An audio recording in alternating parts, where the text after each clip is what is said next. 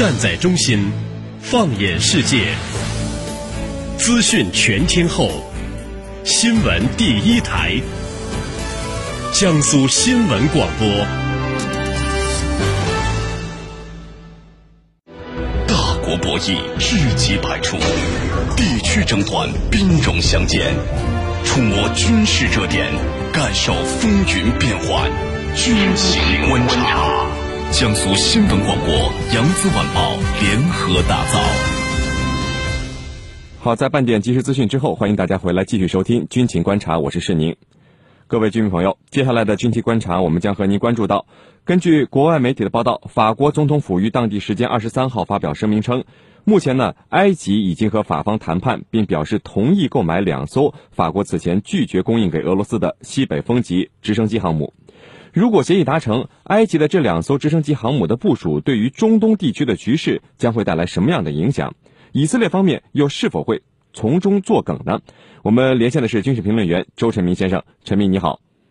是你好。嗯，呃，陈明，这个在法国拒绝出售给俄罗斯两艘这个西北风级直升机航母之后，这两艘军舰的后续买家好像出现的消息很少啊。曾经有媒体还联想过我们中国可能购买，那现在埃及的出现是否出乎大家的意料呢？嗯，其实是挺出乎意料的，因为这两艘这个两栖登陆舰的话，实际上是，呃，非常昂贵的。那么跟它配套的体系，尤其是大量的直升机，以及是整个配套的训练和作战体系是非常贵的。那么埃及现在的国内的情况其实并不是很好。我们看到在颜色革命之后，那么这个塞西又又又主导了一轮政变。那么现在。啊，埃及国内这个内外的局势相对都比较混乱，那么所以在这个时候，这个埃及宣布自己购买了这个两条西北分级这个两栖登陆舰，的确是一个非常大的一个重磅的新闻，呃，让人不禁就是要想，这个埃及现在到底在想什么？那么实际上，这个在颜色革命之后，埃及的这个军事力量一直在加速这个现代化的进程，那么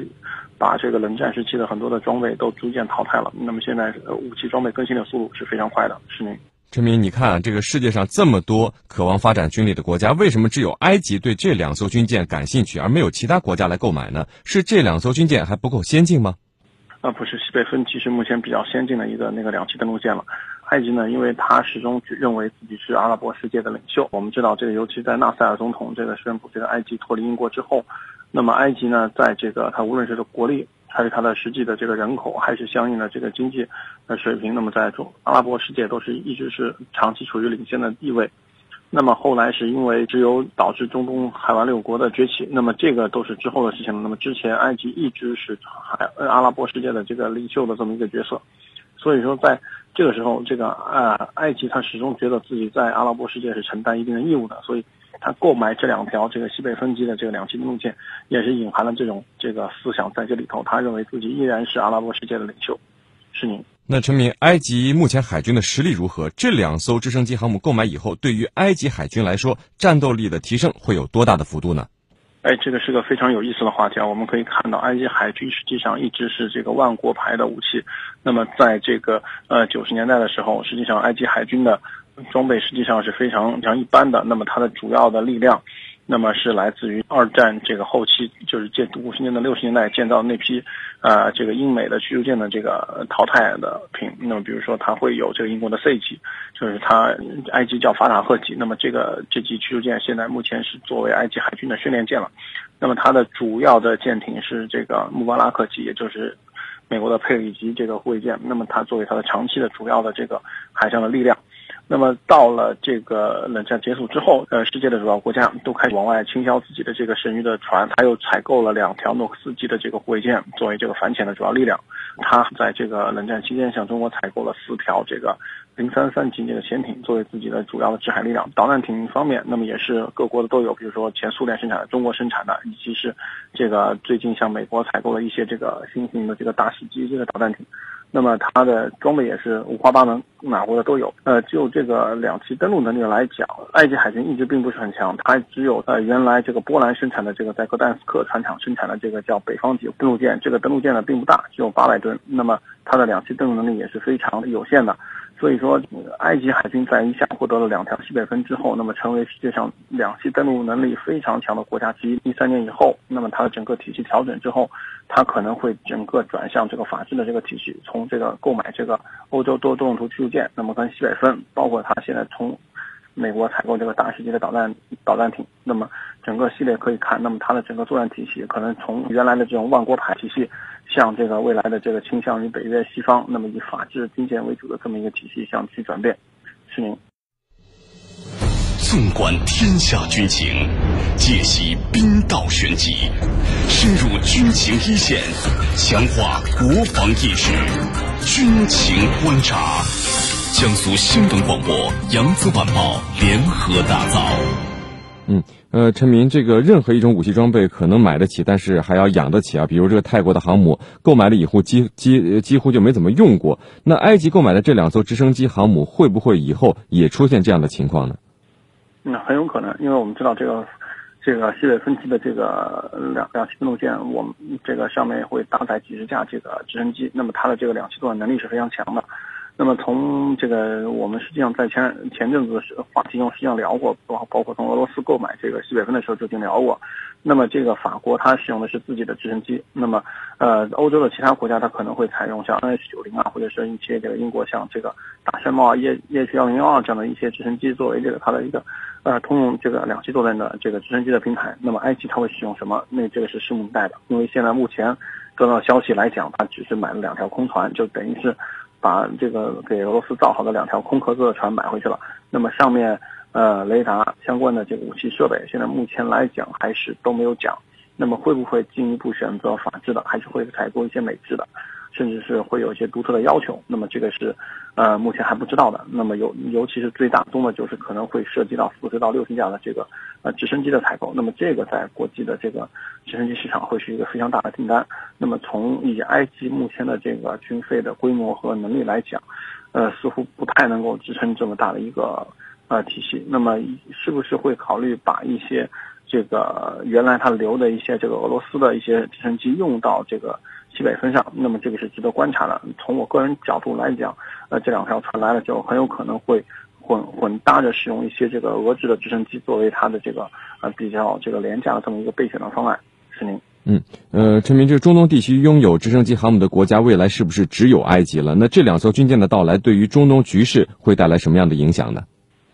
首先，这个埃及嗯强化自己海外干涉的这个能力，那么。呃，从目前的情况来看，中东的局势是非常这个波谲云诡的，未来往哪个方向变化还很难讲。尤其是红海地区和这个波斯湾地区的这个局势，尤其是以也门，它这个国内的局势非常混乱。那么埃及是不是会啊以这两条这个直升机航母，以及是他从法国购买的这个欧洲多用途这个护卫舰为这个核心，组建一个？这个海上的这个呃两栖作战编队，那么对这个也门的局势，甚至是对这个波斯湾的局势带来一些影响。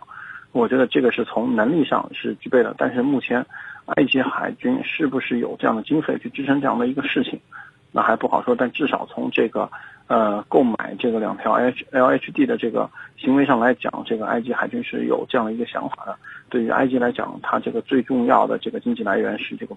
苏伊士运河的这个过境的河水，那么以及是，呃，它国内的一些这个相应的出口性的贸易。那么我们知道，埃及它会有一些这个初级产这个工业品的加工的制成的出口。那么它国内又是一个长绒棉的非常好的产地。那么在埃及，它也希望自己做一些纺织业，做一些这个呃这个石化产品的这个呃初级的加工的出口。作为它未来的一个主要的经济的来源和收入，那么再加上苏伊士运河的河水，那么基本就构成了埃及整个国民经济的这些的主要的这个支撑的力量。那么，呃，在这个时候，那么红无论是红海还是波这个波斯湾的这个安全，对于这个呃对于这个埃及来讲是至关重要，所以它采购这两条 HD。嗯，目的也是在这儿，他希望是通过这个来威慑周边的国家，那么具备一定的两栖的干涉、海外干涉能力。那么对于也门局势啊，对于说其他地方中东地区可能潜在的一些威胁啊，带来一些这个呃军事力量上的威慑。那么之前咱们也提到，这个是不是会引起以色列的一些反弹和这个呃关注？我觉得这个对于以色列来讲，并不是一个非常关注的事情，因为这个埃及和以色列靠得非常近。呃，双方的海战主要是以小艇为主，两条 HD 应该不会在对以色列的作战中主要作为主要力量，因为以色列无论从空军还是海军的突击能力来讲都是比较强的。那么这两条船在这个埃及海军的体系中很难呃独立的把自己保护起来。嗯，陈明，那最后根据你的预测，以色列会不会从中作梗，让这笔交易再次泡汤呢？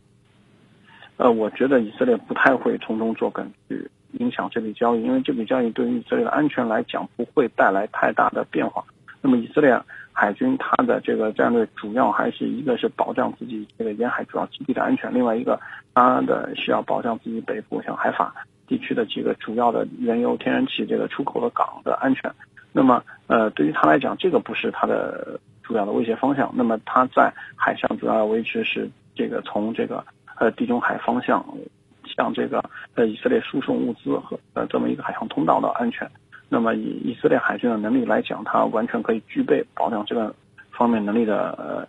对这个作战力量。那么另外一个以色列空军非常厉害，那么埃及和以色列靠得太近了，所以说呃即便是埃及具备了这样的这个呃两栖登陆舰，对于这个以色列的威胁来说依然是微不足道的，因为这个船如果说要在以色列沿岸进行两大大规模的两栖登陆的话，一方面埃及不具备这样大规模的兵力，另外一方面它也没有能力说是呃来维持一个海上这个两栖登陆编队的这么一个呃海水面兵力，那么它的空军也无法压制以色列的空军，那么这个时候它很难对以色列造成实质上的威胁，那么更多的它还是倾向于说。在也门，在海湾六国这块，他是不是是有一定这个需要承担义务的这么一个能力？他还是在这边有有更多的考虑。嗯，好的，非常感谢我们的军事评论员周成明先生为我们带来的精彩解读，谢谢陈明。谢谢石宁。好，今天的节目就到这里，非常感谢您的收听。更多新闻敬请关注江苏广播网 vogs 点 cn 或微博、微信关注江苏广播和江苏新闻广播。我们下期节目再会。优级资深军事专家。着眼全球军情分析，战略与防务研究专家。我是李健，我是周成明。媒体主编，听众朋友们，大家好，我是孙小伟。军备及国际时事撰稿人，我是陈光文。更多军情解读，更强评论团队，尽在军情观察。江苏新闻广播、扬子晚报联合打造。